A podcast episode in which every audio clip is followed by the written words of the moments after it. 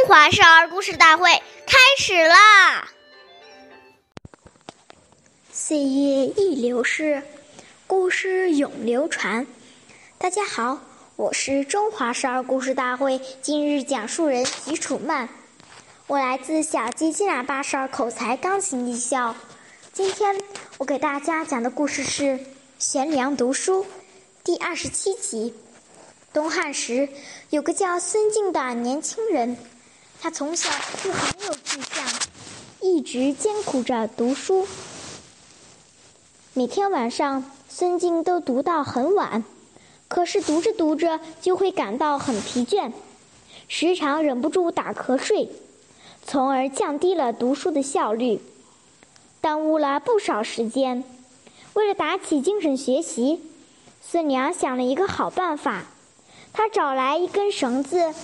一头绑在王梁上，一头绑在自己的头发上，这样每当他读书时，就会感到疲倦、打瞌睡。只要头一向低，绳子就会猛地拽一下头发，疼痛会使他一下子清醒过来，继续读书。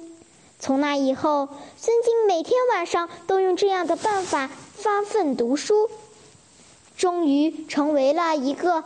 博学的人，下面有请故事大会导师王老师为我们解析这段小故事，掌声有请。好，听众朋友，大家好，我是王老师，我们来解读一下这个故事。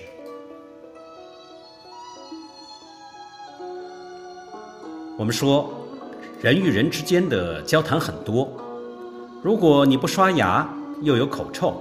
那别人还没跟你交往，就已经对你有所轻视，而不愿意靠近你。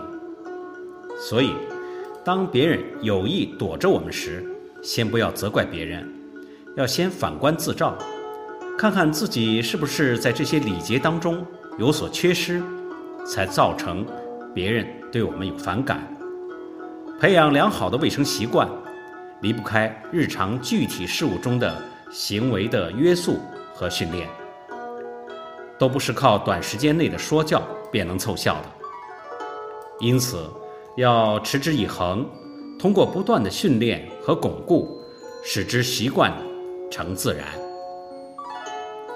好，感谢您的收听，下期节目我们再会，我是王老师。想参与讲故事的同学，请关注我们的微信号“微库全拼八六六九”。幺二五九。